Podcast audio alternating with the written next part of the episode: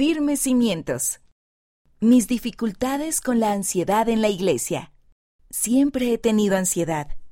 Cuando tenía 17 años, me percaté de que la mayoría de mis ataques de ansiedad ocurrían en la iglesia.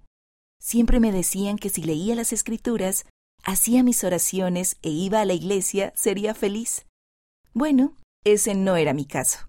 Disfrutaba de los primeros minutos en la iglesia, y luego comenzaba un ataque de pánico. Mi obispo me ayudó a darme cuenta de que las expectativas espirituales que me había fijado podían ser la causa.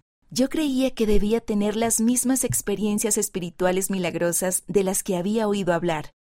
Para mí tenía sentido que esa presión pudiera causarme los repetidos ataques.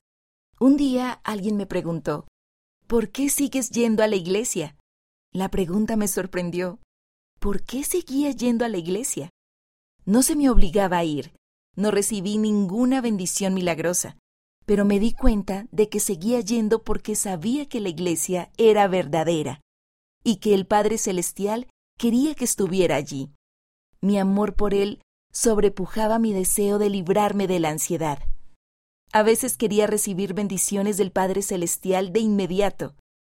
Creía que Él me bendeciría con menos ataques de pánico solo porque iba a la iglesia pero he aprendido que eso no funciona así. A menudo tengo que afrontar los ataques y asistir a la iglesia antes de poder ver las bendiciones de Él. Me he dado cuenta de que también puedo pedir ayuda a mis padres y a profesionales médicos. Todavía tengo días malos, pero estos no me controlan. Por el contrario, me ayudan a demostrarle a mi Padre Celestial que lo amo y que superaré este desafío con su ayuda. En el jardín de Getsemaní, Jesucristo preguntó si se lo podía eximir de su prueba, pero en perfecta obediencia a nuestro Padre Celestial, pasó por la prueba más grande de todas. Gracias a eso, sé que Él me dará fortaleza para que yo pueda sobrellevar mis pruebas también. Heidi L., Hawaii, Estados Unidos.